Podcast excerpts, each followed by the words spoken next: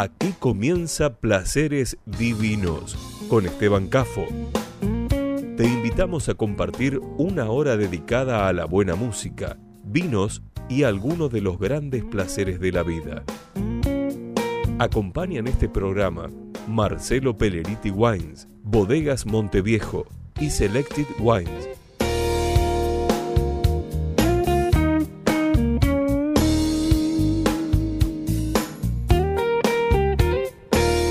Seguimos también en Facebook, Placeres Divinos. Presenta este momento, Bodega Monteviejo.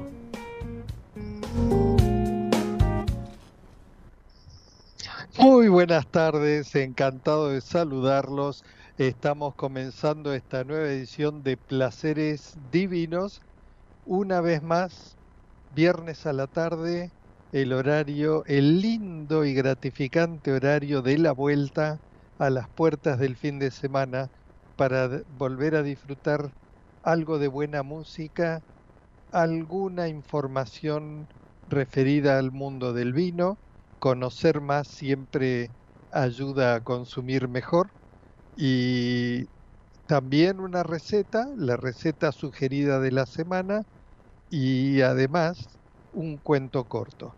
Así que varios de los grandes placeres de la vida están representados en estos temas que le acabo de decir. Eh, literatura, gastronomía, vinos y buena música. El tema que elegí para comentar con ustedes hoy es el referido a la cuestión de las denominaciones de origen aplicadas a vinos y a bebidas espirituosas, pero en particular me importa citar el caso de vinos. Eh, vamos a hablar un poco sobre eso y qué relevancia tiene en el mundo y en nuestro país. Y para ir poniéndonos en tema, nos relajamos, nos servimos una copa del vino que tengamos, que nos guste, y empezamos por disfrutar este excelente tema, un clásico interpretado, reversionado por Hugh Laurie, St. James Infirmary Blues. Yo por una cuestión de practicidad y adaptar a los tiempos de radio, ex profeso, le he pedido a nuestro operador que avance y, y obvie los dos minutos y medios iniciales. Pero en sus casas con tiempo, si les gusta el tema, tienen un plus en una versión, la que yo tomé de las diferentes versiones, es grabada en vivo en un club de Estados Unidos, en una presentación en vivo de Hugh Glory y su banda, y tiene un exquisito solo de piano interpretado por este talentoso artista, no solo actor, yo les diría que hasta me impacta más como músico que como actor. Y ese solo de piano que dura dos minutos y medio, dos minutos cuarenta y cinco, que como digo, en esta grabación pedí que se avanzara y se obviara por la rapidez y la dinámica de los tiempos de radio pero repito que si tienen tiempo, los invito a disfrutar esta grabación completa que la pueden encontrar como muchos, muchos otros temas en grabaciones de YouTube. Acuérdense, grabación en vivo, no grabación de estudio, que es la que les invito a escuchar ahora mismo, Hugh Glory, St. James Infirmary Blues.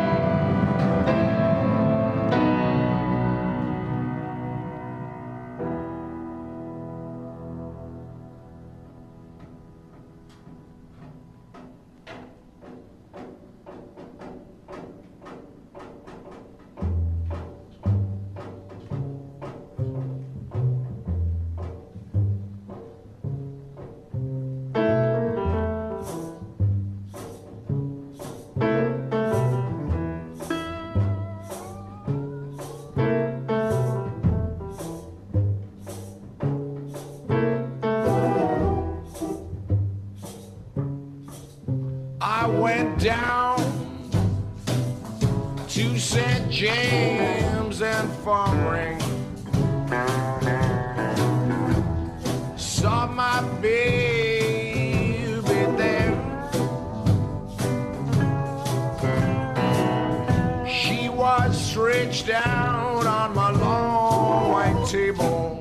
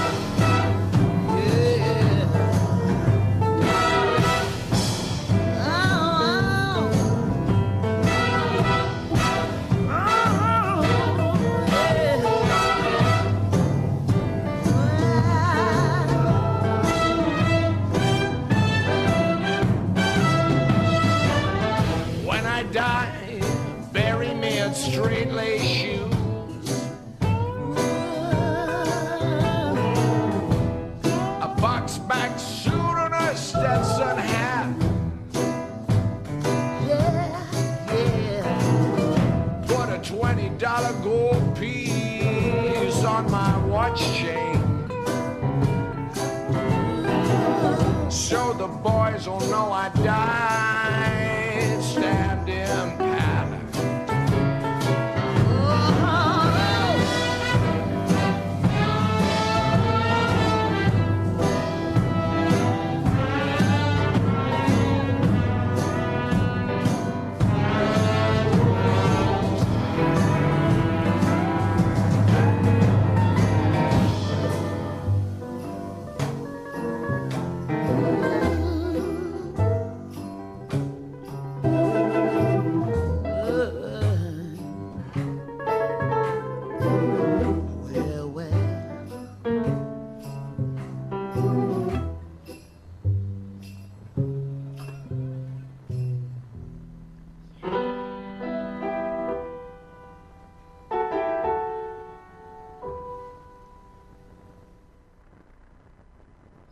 Bien, y ahí se iba Hugh Laurie con St. James Infirmary Blues. Y estamos con la operación técnica de Gerardo Subirana y completando el equipo técnico allí en los controles en Ecomedios Radio, en la Valle 900, en los estudios de radio. eh, Javier Martínez es el otro de los operadores técnicos ambos hacen posible que esta transmisión llegue a ustedes de la mejor forma posible. Cuando tengamos comunicaciones, dependiendo del estado de las líneas, y en este caso en la transmisión en vivo y en directo. Bueno, el tema que elegí para comentarles, intercambiar comentarios, información hoy, sin ser demasiado técnico. Este no es un programa técnico, es un programa para compartir información a entusiastas por conocer algo del mundo del vino, pero no, no es un laboratorio técnico y trato entonces de que el tipo de información sea útil, pero relativamente liviana desde el aspecto técnico. Eh, hoy en día la información, la tecnología, la experiencia en el cuidado de las vides y en la producción de vinos eh, es tan compleja, eh, es tan amplia que es prácticamente imposible abarcarlo en un espacio corto de información breve. Y todo caso dejemos esa parte rigurosamente técnica y detallada para los especialistas. A los que somos entusiastas eh, bebedores de vino y, que disfrutamos esta bebida de excelencia, eh, lo que nos importa es tener información que nos ayude a entender mejor el por qué los vinos que probamos de diferentes áreas tienen características diferentes. Y, hay un conjunto de factores. El primer factor, el del inicio, es la variedad de uva, las características medioambientales, lo que llamamos el terruño, o usando un término extranjero, el terroir, el medio ambiente, que es combinación de suelo, clima, sumado a lo que más ha evolucionado en los últimos 50 años, diría yo, que es el conocimiento que tienen los ingenieros agrónomos y enólogos y la aplicación de esos conocimientos que es cada vez más eh, compleja, más eh, que requiere cada vez más capacitación, experiencia y formación. Esa información para el consumidor, eh, doy fe, sobre todo en el exterior, cuando queremos exportar vinos, enseguida nos preguntan quienes conocen Argentina, yo ya les he relatado alguna vez que en el año 2002 eh, concurrí con un stand propio para difundir vinos argentinos.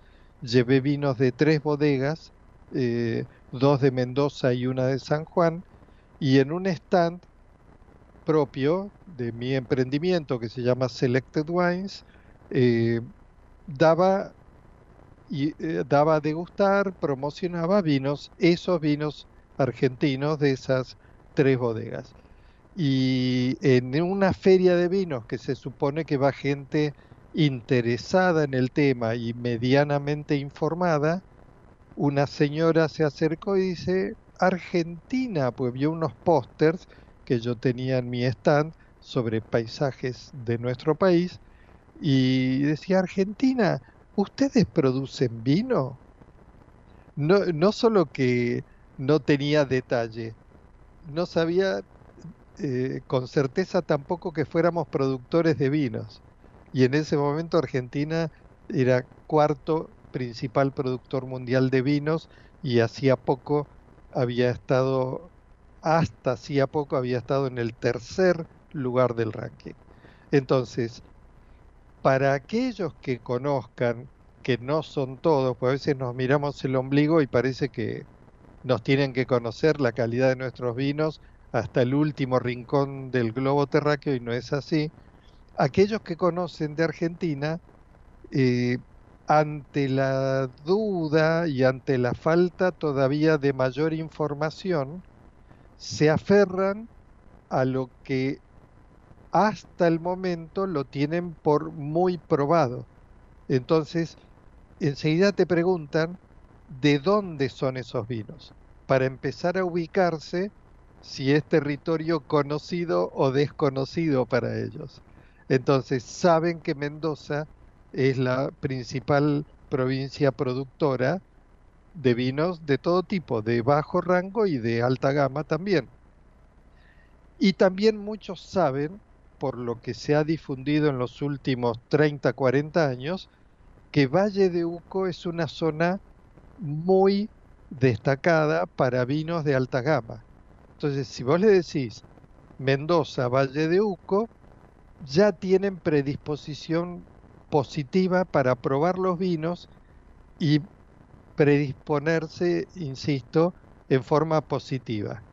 Yo he tenido la oportunidad de un año después de aquella incursión en la Feria de Vinos en Miami, eh, que fue en el 2002, en el 2003 asesoré a un señor canadiense que estaba radicado en Miami e importaba vinos de distintas partes del mundo y me pidió que le hiciera una preselección de vinos dentro de un rango de precios y estándar y me costó, créanme que me costó bastante abrirle un poco su, su criterio y aceptar que fuéramos a San Juan a probar algunos vinos, porque había zonas como por ejemplo el Valle de Tulum, que tiene vinos de excelencia y es algo así como el, el nuevo Valle de Uco, no tiene nada que envidiarle a esa calidad súper, súper de las uvas que se pueden obtener para hacer vinos premium en, esa zona de San Juan.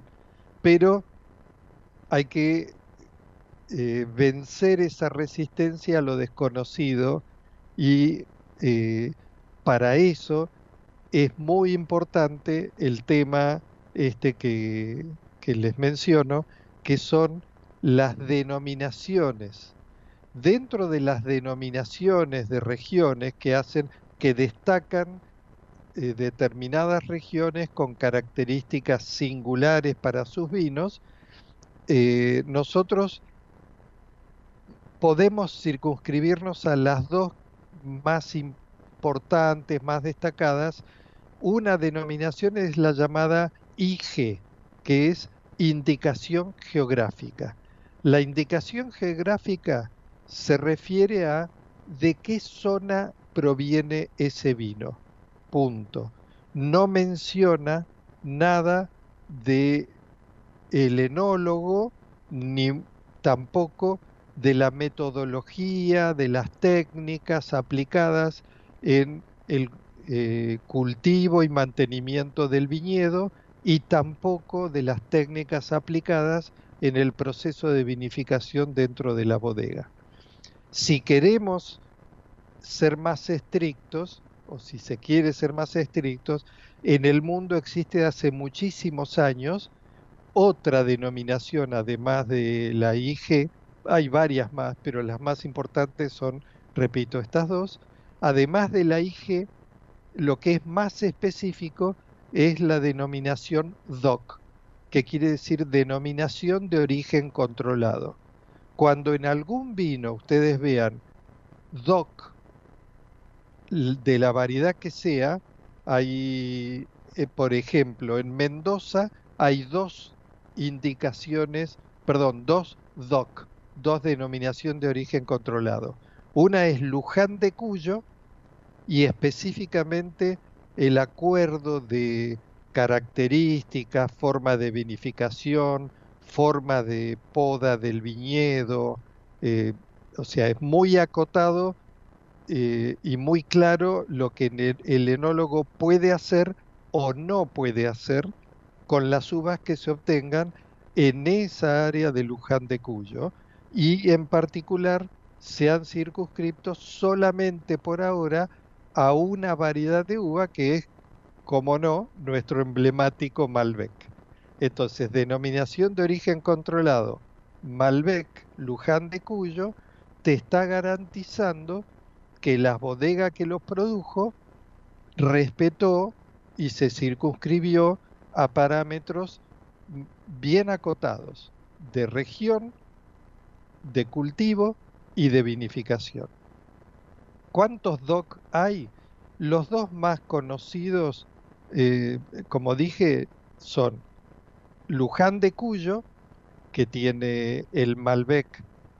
Dos Malbec clásicos son el Malbec DOC de Norton y el Malbec DOC de la bodega Luigi Bosca. Son los dos Malbec DOC que se han mantenido desde que eh, los estudios empezaron hace más de 30 años hasta definir las reglas.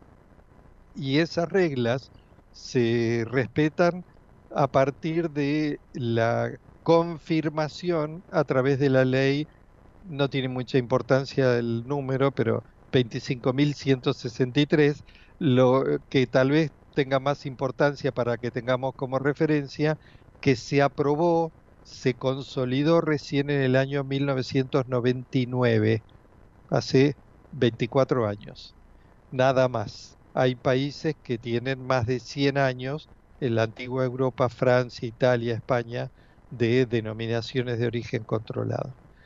El tema es que la otra, la segunda de las dos que hay, es San Rafael, que fue impulsada por don Valentín Bianchi, de Bodegas Bianchi, ya lamentablemente fallecido, y se fue diluyendo y hoy, así como hubo un Malbec Doc de Bianchi, no se continuó el proyecto.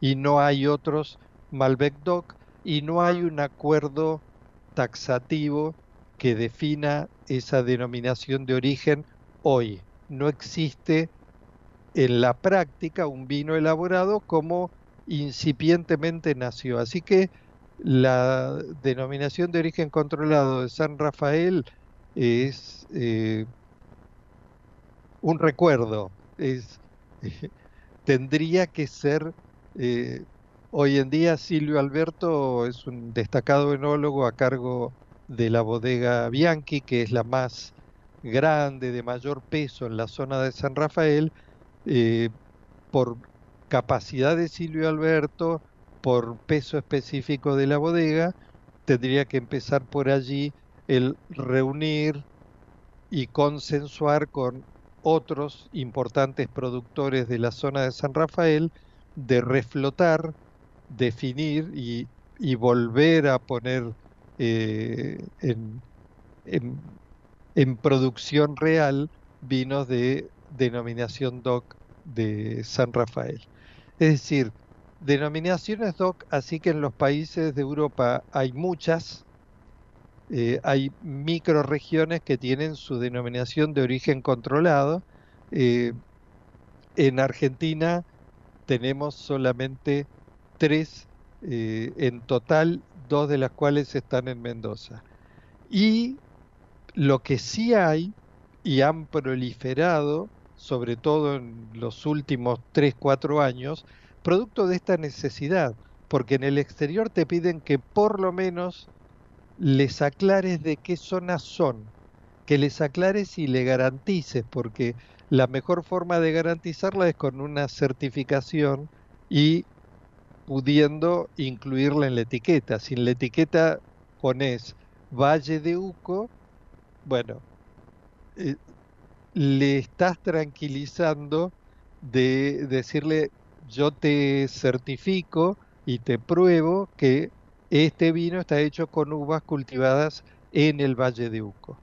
Pero el Valle de Uco, que produce excelentes vinos en distintas subáreas, tiene, por ejemplo, una, una área específica, una indicación geográfica que no es solo Valle de Uco, sino que es algo más específico, que es una zona geográfica lindera a Tupungato, el área de Gualtallarí, lo que se llama indicación geográfica San Pablo.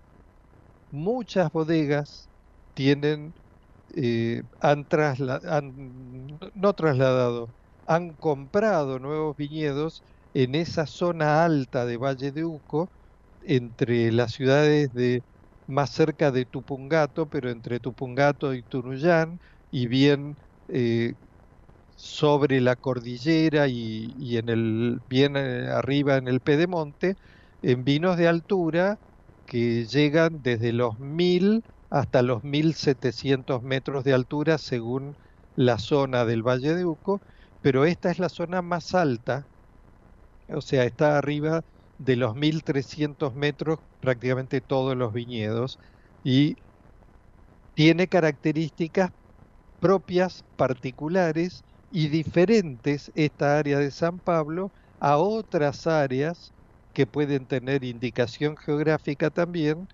propia dentro del gran y amplio eh, territorio que abarca el bendito Valle de Uco. Es decir, en Argentina potencialmente puede haber una cantidad muy grande. Hace dos años había más de 100 indicaciones geográficas en todo el territorio vitivinícola de norte a sur. Obviamente, queda claro, indicaciones geográficas hay muchísimas más. más de 100 y en este momento deben estar orillando eh, aprobadas y a punto de aprobarse más cerca de 200 que de 100 a esta altura del 2023 contra dos denominaciones de origen DOC eh, que son más específicas. Y bueno, y tiene sentido para un área vitivinícola todavía en desarrollo como, como es toda Argentina de norte a sur, con una diversidad enorme de micro características según las zonas. Tenemos grandes extensiones de tierras aptas para viñedos, pero con una extensión tan grande de norte a sur, desde Salta, Jujuy, hasta eh, Trevelin y más al sur todavía en el Chubut, eh, que indicaciones geográficas puede haber una infinidad. Se corre el riesgo de un poco confundir por el hecho de que el, el, el que compra vinos en el exterior no se está apenas conociendo en promedio. Entonces, Argentina, bueno, yo escuché que de Argentina están realmente produciendo vinos premium de altísima calidad. Eh, me suena Valle de Uco, me suena Cafayate, me suena, eh, qué sé yo, San Patricio del Chañar menos, pero ya empieza a tener su identidad reconocida eh, en el exterior. Pero básicamente vinos de Mendoza tienen, mm, eh, eh, tienen menos reparos en, en, escuchar y comprar. Si son de Valle de Uco, mejor. Así que con tanto por hacer, me parece que lo, lo que habría que hacer es, es difícil, es como una reunión de consorcio. Ustedes vieron, de dos son multitud ponerse de acuerdo y consensuar una denominación de origen controlada, DOC, bueno, es una tarea titánica. Es maravilloso lo que han hecho, entre otros, eh, eh, el señor Arizu de Luigi Bosca, que fue uno de los impulsores eh, de la denominación de origen controlada Luján de Cuyo. Eso es mucho más complejo porque al ser muy rigurosa y con mucho detalle la normativa, cada uno eh, pone y saca y objeta eh, lo que más le conviene o lo que menos le conviene y es muy difícil ponerse, unificar un criterio común. En cambio, en indicación geográfica se tienen que juntar, entre comillas, los vecinos y decir, señores, estamos de acuerdo que los vinos de esta área tienen un terruño con identidad propia, con suficiente eh, identidad, por ejemplo, en San Pablo es tan alto en esa zona que más alto uno va, más frío hace, por consiguiente eh, se adecua más para algunos tintos, pero sobre todo se dan los chardonnay en las zonas más altas, de 1400 metros de altura para arriba, el Chardonnay tiene características relativamente parecidas por las condiciones medioambientales a las que se da en el Chardonnay de Bordeaux. Entonces, aquellos que en el mundo vitivinícola, clientes de cualquier país del mundo, que seguramente identificará el tipo de Chardonnay de Bordeaux, si se le informa y se le da a probar que los Chardonnay de la zona de San Pablo, indicación geográfica, dentro del marco grande de Valle de Uco, tiene características similares al que él ya conoce, con alguna propiedad característica propia, eh, seguramente se verá más eh, mejor informado y con una información más eh, consistente como para eh, aceptar primero probar y después comprar ese vino. Así que las críticas que he escuchado cada tanto a, eh, que hacen con tantas indicaciones geográficas, la verdad es que tenemos un, un territorio apto para pides tan, pero tan enorme, tanto por desarrollar y tanto por clasificar, que no me parece exagerado eh, la, el que se indiquen eh, eh, las IG que sean necesarias y tratar de ser lo más simple después, no, no pasarse, no decirle tenemos más de 200 indicaciones geográficas. Y bueno, una de esas es más abrumador, es decir, bueno, ¿y cómo hago para probar y abarcar todo? Y se refugian en lo conocido o en, lo más antiguo de referencia. Así que tal vez haya que sí avanzar con eh, las indicaciones geográficas porque cuanto más trazabilidad en todos los aspectos incluye en el vino, cuanto mejor y más clara esté la trazabilidad y la identificación del área con determinadas características, mejor nos va a ir para comercializar ese vino, pues la sintonía que el mercado vitivinícola hoy tiene. Vamos a la pausa, a un tema musical, pausa comercial y seguimos con el cuento corto.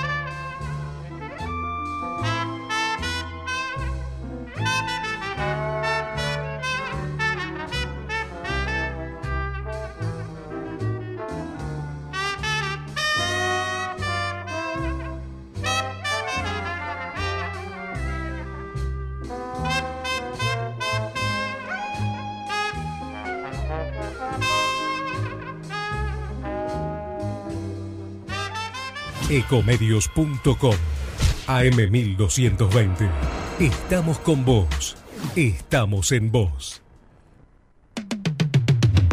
American and Merit Hoteles. Primera cadena hotelera argentina. 3, 4 y 5 estrellas.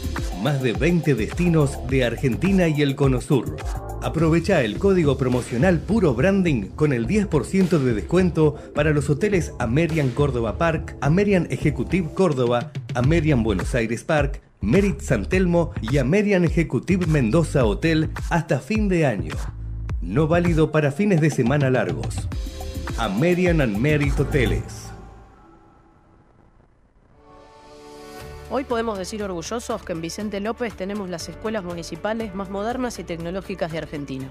No para ganarle a nadie, para que ganen los chicos. Vivamos Vicente López. ¿Cuándo fue la última vez que te tomaste un respiro para ver un amanecer? Descubriendo lugares distintos que te hacen soñar, emocionar.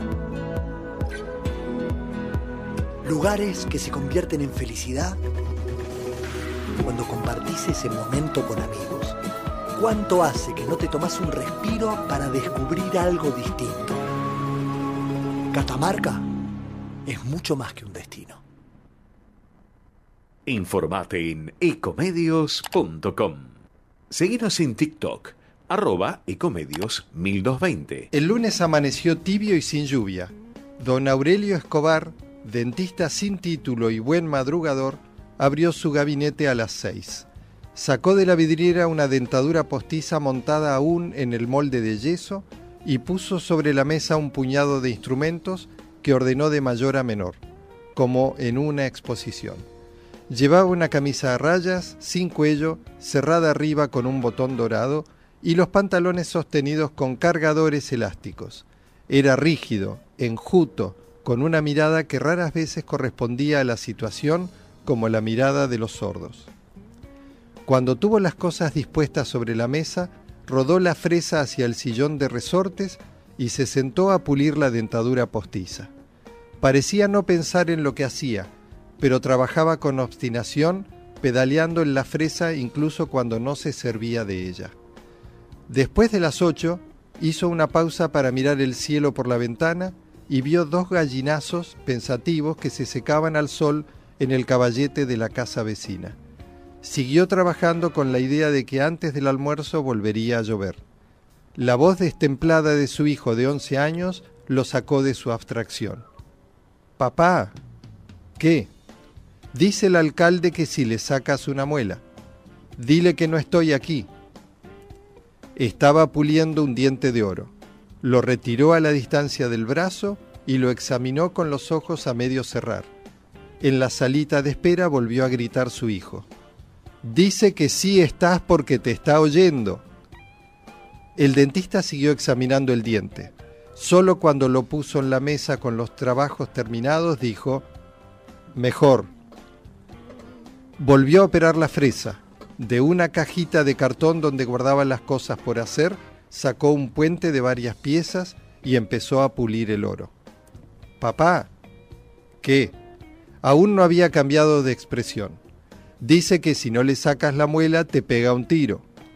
Sin apresurarse, con un movimiento extremadamente tranquilo, dejó de pedalear en la fresa, la retiró del sillón y abrió por completo la gaveta inferior de la mesa. Allí estaba el revólver. Bueno, dijo, dile que venga a pegármelo. Hizo girar el sillón hasta quedar de frente a la puerta, la mano apoyada en el borde de la gaveta. El alcalde apareció en el umbral. Se había afeitado la mejilla izquierda, pero en la otra, hinchada y dolorida, tenía una barba de cinco días.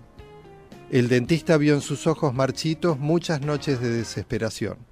Cerró la gaveta con la punta de los dedos y dijo suavemente, siéntese. Buenos días, dijo el alcalde. Buenos, dijo el dentista. Mientras servían los instrumentos, el alcalde apoyó el cráneo en la cabeza de la silla y se sintió mejor. Respiraba un olor glacial, era un gabinete pobre, una vieja silla de madera, la fresa de pedal y una vidriera con pomos de losa. Frente a la silla, una ventana con un cancel de tela estaba a la altura de un hombre. Cuando sintió que el dentista se acercaba, el alcalde afirmó los talones y abrió la boca. Don Aurelio Escobar le movió la cara hacia la luz. Después de observar la muela dañada, ajustó la mandíbula con una cautelosa presión en los dedos. Tiene que ser sin anestesia, dijo. ¿Por qué? Porque tiene un absceso. El alcalde lo miró en los ojos. Está bien, dijo, y trató de sonreír. El dentista no le correspondió. Llevó a la mesa de trabajo la cacerola con los instrumentos servidos y los sacó del agua con unas pinzas frías, todavía sin apresurarse.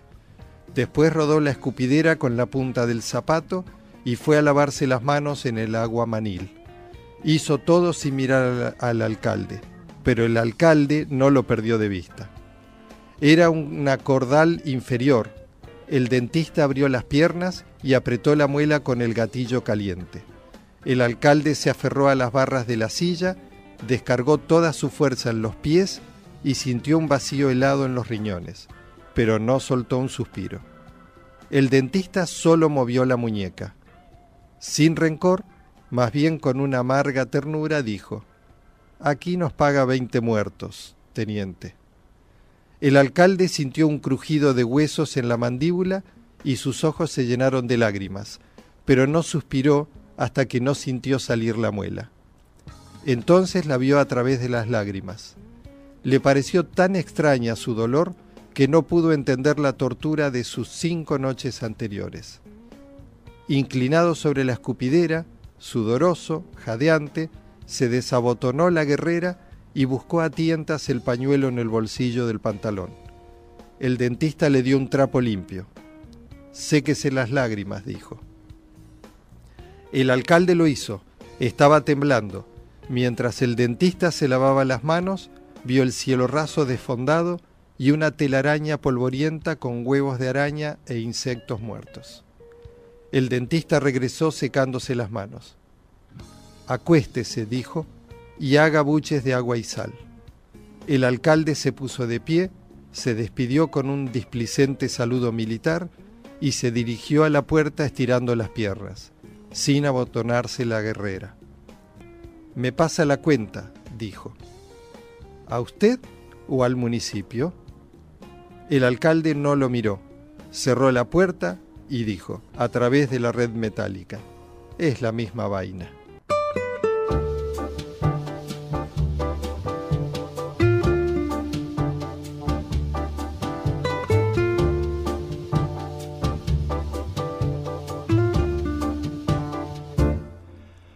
Te contar, os olhos já não podem ver coisas que só o coração pode entender.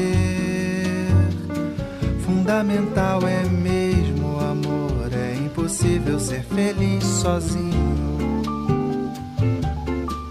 O resto é mar, é tudo que eu não sei contar.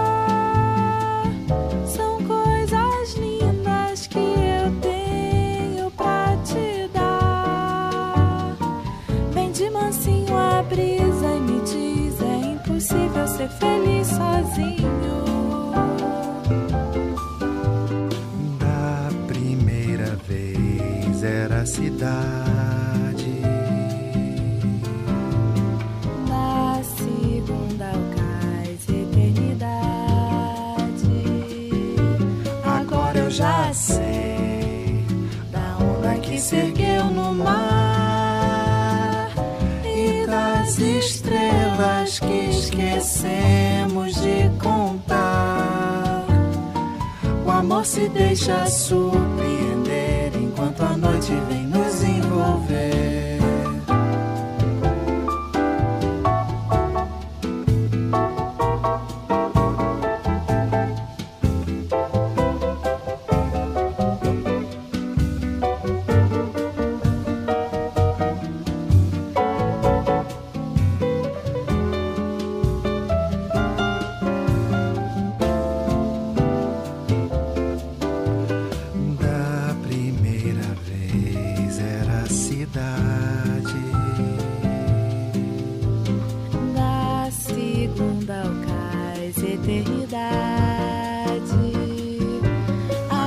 já sei da onda que se ergueu no mar e das estrelas que esquecemos de contar.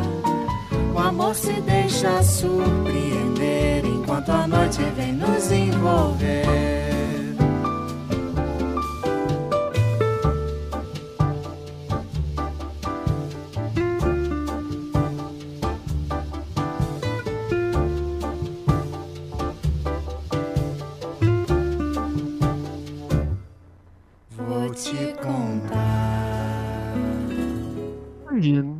Ahí escuchábamos a Daniel y Luisa Jobim, los hijos del enorme Antonio Carlos Jobim, uno de los fundadores de la bossa nova brasilera, cantando precisamente un tema de su padre, uno de los clásicos de Antonio Tom Jobim, eh, que es el tema llamado Wave.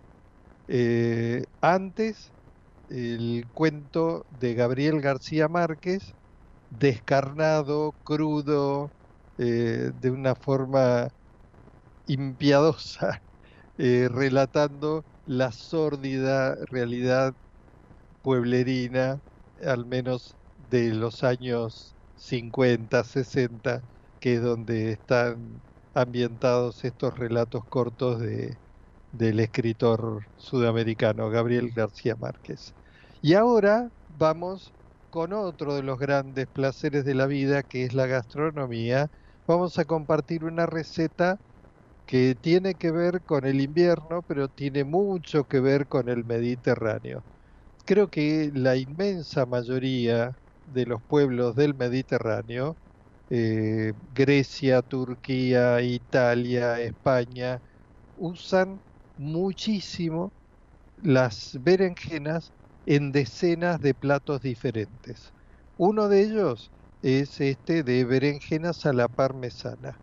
Berenjenas que parece, por el color de la pulpa de la berenjena, como que fueran pasta de lasaña, pero en realidad no es lasaña con berenjena. Es un plato, si se quiere, eh, la receta base que les voy a compartir, totalmente vegetariano y sin harinas. Vamos con los ingredientes. Para esta berenjena a la parmesana, eh, la, la versión base y vegetariana. De berenjenas negras, ¿por qué digo negras? Porque ustedes saben que hoy en día se ofrecen berenjenas blancas y berenjenas ralladas. Los sabores, al ser variedades, el color no es solo el color, sino además que te indican que son variedades diferentes. Eh, yo he probado en algunas ocasiones, pues yo soy fanático del uso de las berenjenas en diferentes comidas. Eh, nada mejor para mi gusto que las berenjenas negras, las clásicas. Así que berenjenas negras, fíjense que estén bien brillosas, firmes. Si las ven medio como arrugaditas o que el pedúnculo no sea verde, verde bien como recién cosechadas, no la compren. Compren las berenjenas que estén con el pedúnculo bien verde y las berenjenas sean negras, brillantes y bien lisas, turgentes. Vamos a necesitar por lo menos un kilo y medio. También vamos a utilizar abundante puré de tomates, aproximadamente un litro de puré de tomates. Vamos a necesitar medio kilo de mozzarella de muy buena calidad o alguna variedad de queso fresco, pero de buena calidad. Eh, vamos a también utilizar unos 150 gramos de queso parmesano o rellanito eh, rallado. Vamos a necesitar también albahaca, una cantidad de hojas de albahaca a gusto aceite de oliva, cantidad necesaria, lo mismo que pimienta negra que vamos a moler ahí al momento, y sal fina también para condimentar. Eh, para la fritura de las berenjenas podemos usar un aceite neutro, un aceite de maíz o de girasol. Vamos con la preparación. En primer lugar, vamos a pelar, limpiar y picar la cebolla en cubos chicos. La vertemos en una sartén que tenga previamente un fondo de aceite de oliva ya precalentada y dejamos que transparente mezclando eh, seguido para evitar que se doren, que se quemen las cebollas. Lo que buscamos es que apenas empiecen a transparentar. Cuando esto suceda, le agregamos el puré de tomates. Vamos a condimentar con sal, pimienta, le agregamos las hojas de albahaca y dejamos en cocción esta salsa. Eh, agregamos también un poco de pimienta negra eh, y dejamos en cocción a fuego bajo entre 45 y 50 minutos para que se cueza, se integre bien la salsa y además reduzca un poco, quede un poco más concentrada. Eh, en el mientras tanto, vamos a hacer dos cosas más. Vamos a cortar en cubos la mozzarella y reservamos ya preparada y cortada en cubos chicos y vamos a limpiar las berenjenas y las vamos a cortar en eh, fetas de 4 a 5 milímetros de espesor más cerca de medio centímetro, entonces de espesor a lo largo. Eh, vamos a freír las berenjenas en aceite bien caliente, en aceite neutro bien caliente, hasta apenas dorar. Y las reservamos en una fuente con papel de cocina para que absorba el exceso de aceite. y por cada capa de berenjenas, antes de agregar la siguiente capa en la, en la fuente en que reservamos, le volvemos a poner otra capa de papel absorbente, papel de cocina, para que las berenjenas eh, dejen, entreguen todo el exceso de aceite. Si quieren hacerlas un poco menos pesadas, esto queda muy sabroso, riquísimo, pero si quieren hacerlas un poco menos pesadas y le tienen un poco de temor a la capacidad de absorción en exceso de las berenjenas, que sí es así, eh, pueden hacer a la inversa el proceso. Eh, sellarlas, dorarlas levemente en una, en una plancha, en una plancheta bien caliente, vuelta y vuelta, y al retirarlas le ponen un poco, un chorrito controlado de aceite de oliva en este caso, y un poquito de pimienta negra molida por cada capa de berenjena que, que vayan cociendo y reservando. En una fuente de horno, pues un plato simple, fácil, rápido de armar.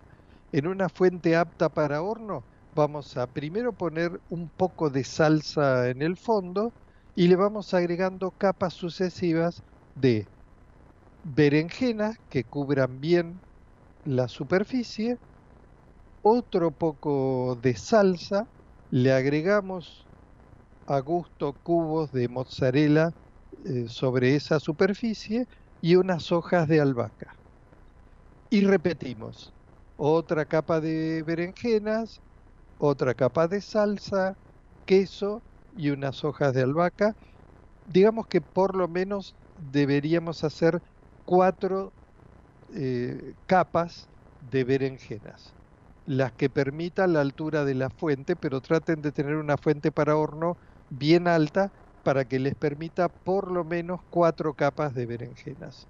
Una vez armadas, terminamos con una generosa cantidad de salsa en superficie y eh, eh, rociamos queso parmesano bien abundante y eh, unas hojitas de albahaca que pueden o no ponerlas porque esto se va a dorar bastante y las hojas van a quedar medio chamuscadas. Se van a proteger las hojas, las hojas de albahaca que están en el interior, pero la que está en superficie, una de esas le quedan muy chamuscadas. Pero salsa abundante y queso sí, la albahaca es un opcional agregarle en la superficie.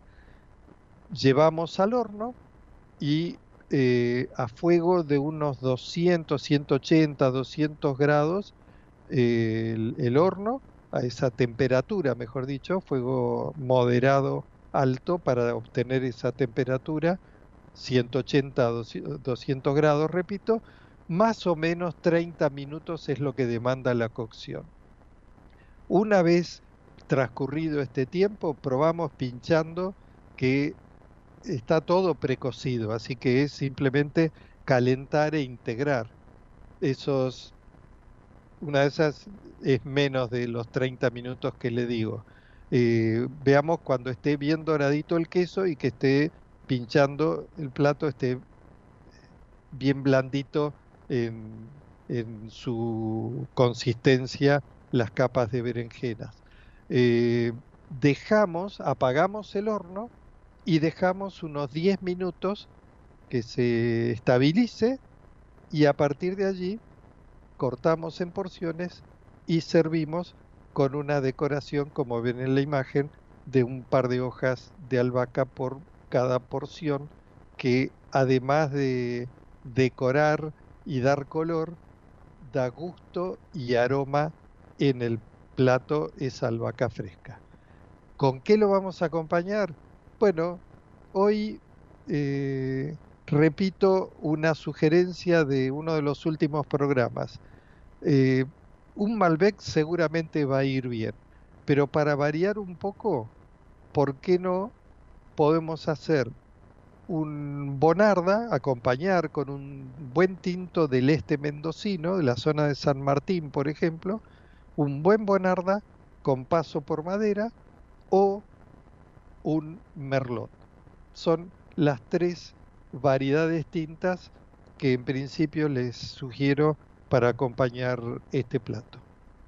Así que eh, espero que lo disfruten y que preparen esta, eh, esta exquisita receta mediterránea y para aquellos que les parezca demasiado vegetariano, bueno, les sugiero que para darse el gusto, aquellos que quieran hacerla más contundente, pueden agregarle un cuarto kilo en estas proporciones que yo les di, un cuarto kilo de carne picada que vamos a haber puesto junto con las cebollas que doramos antes de agregarle el puré de tomates y después dejamos en cocción esos 40, 50 minutos la salsa para que se reduzca y se integre, se cueza bien la carne y se integre con el sabor de la salsa de tomate.